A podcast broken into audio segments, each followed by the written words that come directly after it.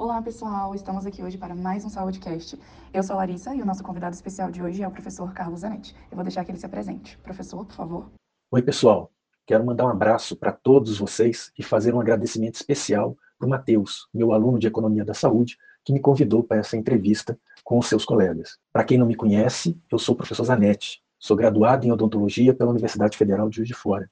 Nunca exerci profissionalmente a clínica, pois assim que me formei, fui fazer especialização em saúde pública na Escola Nacional de Saúde Pública, a ENSP, da Fundação Oswaldo Cruz, a Fiocruz. Eu emendei no mestrado, mestrado em Políticas Públicas e Saúde, na mesma escola. Tornei-me professor em 1992, professor de saúde pública, no Departamento de Nutrição da Universidade Federal de Viçosa. Depois, em 94, tornei-me professor de saúde bucal coletiva no Departamento de Odontologia da UNB. E desde 2017 sou professor do Departamento de Saúde Coletiva aqui da Faculdade de Ciências da Saúde da UNB. Em 2005, eu concluí meu doutorado, também na ENSP Fiocruz, agora na área de Filosofia Política e Planejamento em Saúde. Fora da docência, tive uma breve passagem na administração pública como primeiro superintendente que foi empossado no cargo da, na, de superintendência da região leste de saúde do SUS-DF. Bem, então partindo para as nossas perguntas, a primeira delas é: o que você sugeria para evitar o desfinanciamento do SUS, professor? Desfinanciamento do SUS é um tema que vem na sequência de um tema anterior, que é o subfinanciamento do SUS. O SUS ele foi prometido na Constituição, então ele foi encomendado, ele foi gestado na Constituição e no governo Sarney, que é um governo de transição, e ele foi parido no primeiro governo eleito, governo civil, que é o governo do Fernando Collor. Desde este primeiro governo, que é um governo francamente neoliberal, e os governos subsequentes, tais como o governo Itamar, os governos Fernando Henrique Cardoso I e Fernando Henrique Cardoso II, né? o SUS, o governo, os governos do PT, Lula 1, Lula 2, Dilma 1, Dilma 2, né? o tema do subfinanciamento foi o tema da vez. Ou seja, o rebento, o SUS nasceu, mas desde que nasceu, ele não foi financiado no nível que ele demandava ou do que estava prometido na Constituição. Então, vamos falar em termos biológicos. A Constituição criou um genótipo né, que não pôde ser expresso fenotipicamente. Por quê? Porque não se deu condições ambientais de financiamento, né, de investimento público para que o SUS acontecesse. Foi subfinanciado. É como se você pegasse uma criança e depois de algumas décadas, de 90 até 2016, você entregasse esse jovem desnutrido por uma história né, de alimentação insuficiente, né, desde o nascimento. Agora, o que vai acontecer a partir de 2016, no governo Temer, em particular com a emenda constitucional 29, com o teto de gastos, que põe teto nos gastos sociais, mas não põe teto nos gastos com dívida pública. Muito pelo contrário, a emenda constitucional 95 põe teto nos gastos do governo, especialmente os gastos sociais, para gerar recursos para aumentar os gastos com os serviços da dívida pública. Não é para pagar dívida, é para destinar mais dinheiro na rolagem da dívida pública, destinar mais recursos para o sistema financeiro, já que nós vivemos numa economia financiarizada. Né? E isso é o desfinanciamento. O que acontece em 2016 com o governo Temer e o que o governo Bolsonaro dá prosseguimento, consolida e aprofunda é o desfinanciamento do SUS, ou seja, a lei Robin Hood ao contrário, tirar dos pobres para mandar para os exageradamente ricos, né? que é tirar recurso do SUS para mandar para o setor financeiro, para pagamento de serviços da dívida. O que eu sugeriria para evitar o desfinanciamento da dívida é, de imediato, a revogação todos os esforços do governo, todos os esforços dos parlamentares progressistas para a revogação do teto de gastos e a revisão desse modelo de financiamento, que ele é muito mais orientado a uma economia financeira do que a economia produtiva né, a, a, essa economia é, é, da especulação do que a economia da produção. O SUS faz parte do mundo da produção, do mundo real. Né? Os recursos destinados ao SUS fazem movimentar toda a economia. Então, não é gasto, porque existe nas políticas sociais um efeito multiplicador. cada real que você coloca em política social, economicamente, eles retornam como dinamização da economia com valores muito superiores a um real. Né? Ou seja, o que o governo investe em política social dinamiza o mercado interno, porque isso implica em compra de bens e serviços, insumos, em movimentação da economia nacional. Então, esse entendimento de que o Estado não deve gastar com política social é um entendimento tipicamente, vamos colocar em linguagem biológica, é um entendimento de parasitismo do setor financeiro sobre a economia nacional, para tirar dela recursos que levam essa economia ao adoecimento e à morte. Né? Não, o setor financeiro no Brasil deixou de ser um setor simbiótico.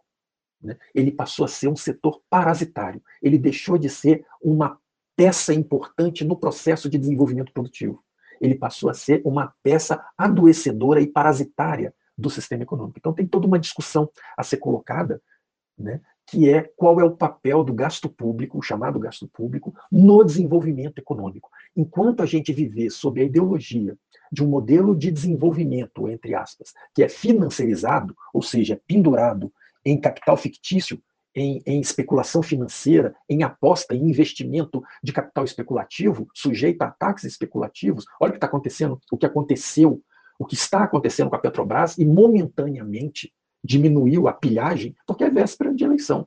Basta um resultado eleitoral favorável ao atual governo que o preço da gasolina volta a R$ reais. Né? Então, isso é puro parasitismo. Né? Isso não é um investimento feito por capital financeiro para estimular a economia real, a economia produtiva. É especulação em cima de especulação, é parasitismo puro. Eu, o que eu sugeriria para evitar o desfinanciamento do SUS é a revogação do teto e um debate político amplo sobre modelo de desenvolvimento e o que representa o gasto público dentro desse modelo de desenvolvimento. Essa lógica de gerar superávit primário, essa lógica de estrangular os gastos do governo para entregar uma fatia do orçamento cada vez maior para serviços financeiros, que já compromete quase metade do orçamento federal, ou seja, quase tudo que o governo gasta com tudo, né, com tudo, desde Forças Armadas, para pagamento de previdência, de educação, saúde, investimento em portos, aeroportos, estradas, quase tudo que o governo gasta, para cada real que o governo gasta em investimentos reais, ele manda um real para essa ciranda financeira de uma dívida pública que foi nacionalizada com o Plano Real, virou, era uma dívida externa que virou dívida interna, foi agigantada no governo Fernando Henrique e que, infelizmente, os governos do PT não fizeram nada para fazer uma auditoria pública dessa dívida e acabar com essa sangria parasitária do Estado brasileiro, porque a gente tem um sistema financeiro que, por conta do sistema da dívida, os esquemas de remuneração de capital especulativo, é muito mais interessante para esse capital financeiro investir em aplicações financeiras que o governo paga do que investir na produção, no crescimento econômico, no desenvolvimento do país. Então, são assuntos amplos né, que precisam, que, que o no bojo, todo o Estado brasileiro e todo o movimento de desenvolvimento econômico está tá colocado. Então, a princípio, é por aí. Né? É um problema sério, como diria o pessoal da Blitz, né? da banda Blitz, AIDS não tem que colocar band-aids. Né? Então, da mesma forma que se você não coloca band-aid para tentar resolver problema de AIDS, você não tem muita alternativa que não seja uma discussão estrutural e profunda das razões do desfinanciamento do SUS, do desfinanciamento das políticas sociais, do desfinanciamento do Estado, da quebra do papel do Estado no desenvolvimento nacional e da política, é, política industrial, política de crescimento, política econômica de crescimento desse país, de uma economia real. A financiarização da nossa economia é uma doença que tem levado a, a, um estado de falimentar, né? De falha. Parece que o Estado brasileiro está na UTI e começa a falhar tudo, né? Você desmontou completamente o, os investimentos em ciência e tecnologia, está predando o, o, o, ensino superior, você está desmontando o SUS, é, é um, e, e, aí vai, e uma série de outras consequências, o que foi feito com a reforma da Previdência, uma série de coisas que você fala assim, meu Deus, né? Tudo isso para mandar dinheiro para quem não tem mais aonde pôr dinheiro, não tem mais como gastar né, de tão rico que é tudo isso para sustentar a doença da ganância de uns poucos em detrimento da vida de muitos. É isso, é isso que eu penso. E o que seria a privatização do SUS e quais as principais consequências advindas dessa ação? Privatização do SUS é um tema difícil, porque o ambiente de debate sobre esse tema está muito poluído por ideologia, por propaganda, por interesses ocultos e negacionismos.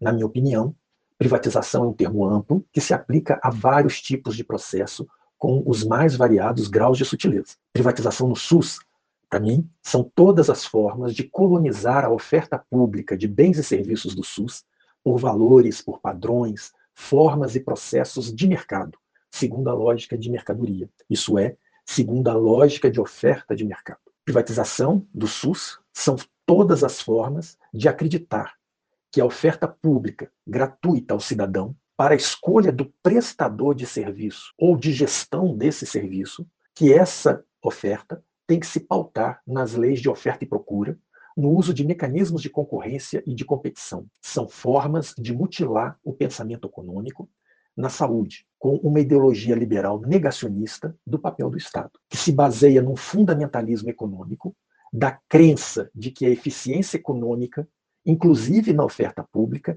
só pode ser alcançado mediante a reduzida lógica de competição de mercado e as formas miméticas, formas públicas, que mimetizam essa competição de mercado. Assim, o que chamamos de privatização do SUS é um conjunto de formas de abandono da lógica própria do Estado e do planejamento estatal, de desistir do aprimoramento progressivo da gestão pública, da coisa pública, orientada pela lógica da cooperação. É abrir mão de ações orientadas por respostas técnicas às necessidades, substituindo-a pelas respostas à satisfação de demandas que se expressam como soma de preferência e desejos individuais privados, expressável como promessa no mercado político eleitoral, quase nunca coincidente com uma estrutura ordenada e criteriosa de necessidades públicas. É quando a escolha pública estudada, técnica, estratégica e durável é substituído por escolhas eleitoreiras, oportunistas e efêmeras. É quando políticas públicas deixam de pretender ser políticas de Estado e são decaídas e reduzidas a mera políticas de governos, governos que vêm e que vão. É abrir mão da ação coletiva e da racionalidade estratégica prospectiva da administração pública, substituindo-a por uma racionalidade reativa típica de mercado, que é a de buscar responder à satisfação da maior soma de vontades individuais. Se considerarmos que cidadania é a qualidade da relação configurada entre o Estado e o cidadão, então formas de privatização do Estado, enquanto formas de mutilação do Estado e do planejamento estatal, também são formas de ataque à cidadania, de tornar unidimensional a complexa condição de cidadão ao reduzi-la tão somente à condição de cidadão consumidor. É empobrecer a relação do Estado com a sociedade e do Estado com o cidadão à lógica de atendimento de balcão, de atender quem chega, como um boteco na esquina. O Estado eu vou expressar uma expressão que não existe, é botequeado, vamos dizer assim. Assim, a privatização pode ser entendida como método de ataque aos direitos sociais fixados na Constituição de 1988, de mutilação da promessa constitucional de estado de bem-estar social em saúde, de inanição, asfixiamento, ou pior, de desmonte do Estado no setor saúde, da estrutura executiva protetora e provedora de bens públicos de saúde. A privatização do SUS é, assim, um conjunto de ataques para desconfigurar a oferta pública de bens e serviços públicos de saúde, para enfraquecer os serviços públicos estruturados e suas potencialidades. É o desmonte, o desempoderamento e enfraquecimento da força de trabalho do Poder Executivo, constituída outrora por servidores públicos concursados de carreira responsabilizados e compromissados jurídica, profissional, política e eticamente com a missão constitucional e legal do SUS. É flexibilizar o corpo executivo do Estado, tornando-o mais sensível e moldável às forças do mercado político-eleitoral.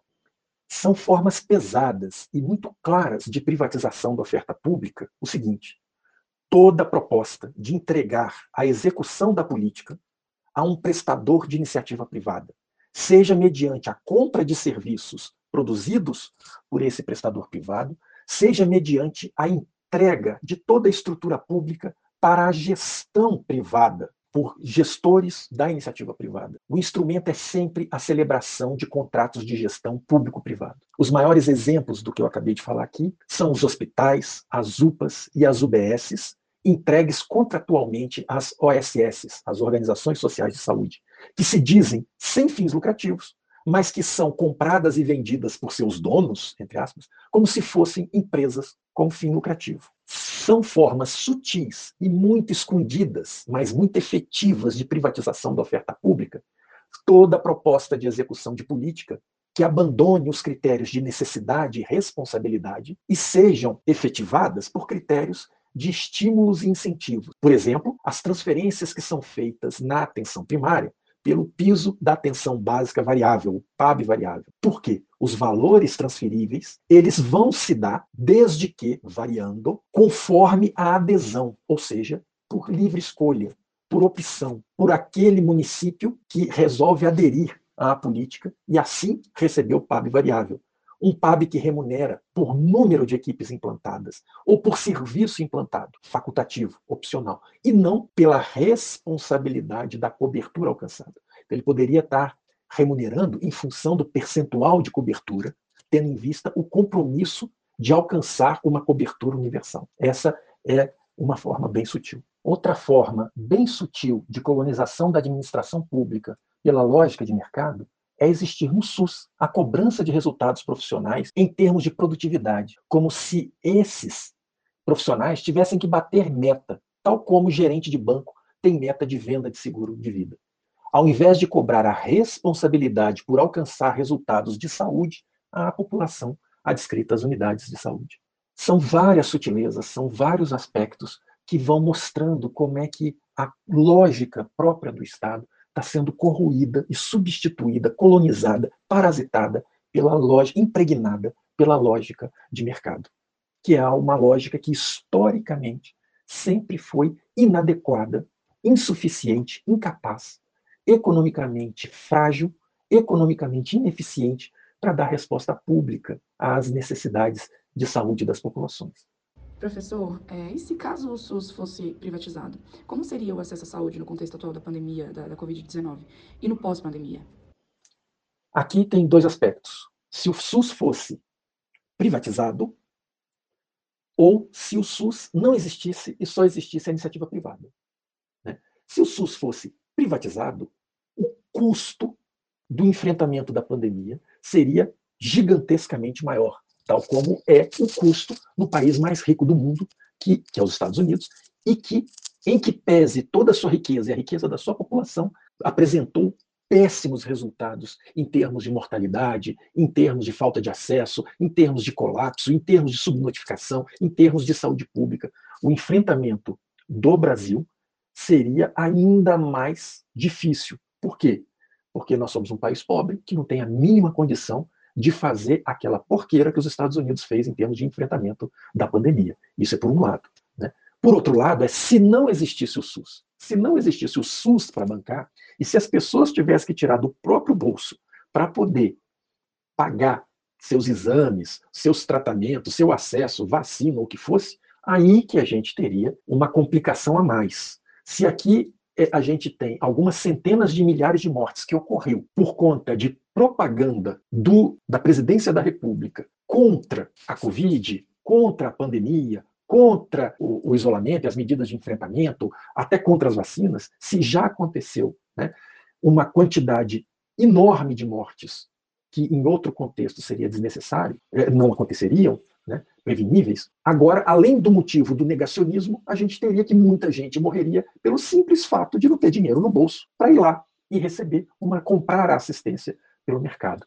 Então, tanto essa lógica de que um Estado que oferece acesso comprando serviço privado ou um Estado que não oferece acesso e as pessoas buscam esse serviço diretamente nos serviços privados, tanto no caso da pandemia quanto no caso do pós-pandemia, um desastre total resultado, os resultados seriam bem piores. Se o desfinanciamento é a causa principal do adoecimento e da falência da nossa economia, que se manifesta com sinais e sintomas de inflação, de desemprego, de subemprego, de precarização, de uberização, etc., né, do, do, da economia, do emprego, é, o tema da privatização do SUS seria a infecção secundária. Por quê?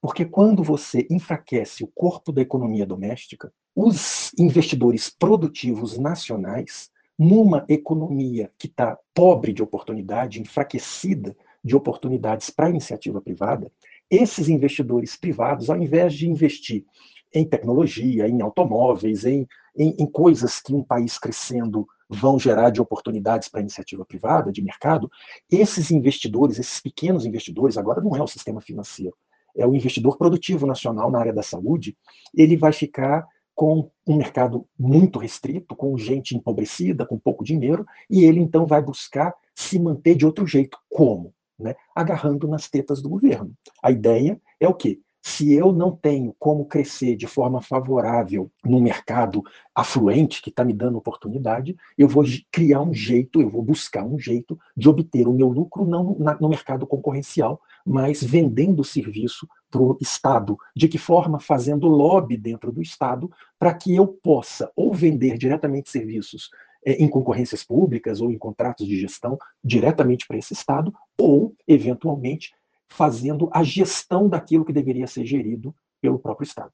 Né? Então, essa, essa é a ligação entre a questão do desfinanciamento, a quebra da economia doméstica, a quebra, a mudança de um padrão de desenvolvimento pensado para a economia interna, para uma lógica rentista de economia externa, agroexportadora, que quebra as chances desse mercado interno e faz com que possíveis investidores nesse mercado interno corram para o colo do Estado para obter lucro. Então, nessa sequência, eu sigo considerando o que vem a ser a privatização do SUS. Muito obrigada pela sua participação, professor. Foi ótimo passar um tempinho hoje com o senhor e poder trazer conhecimento para os nossos alunos.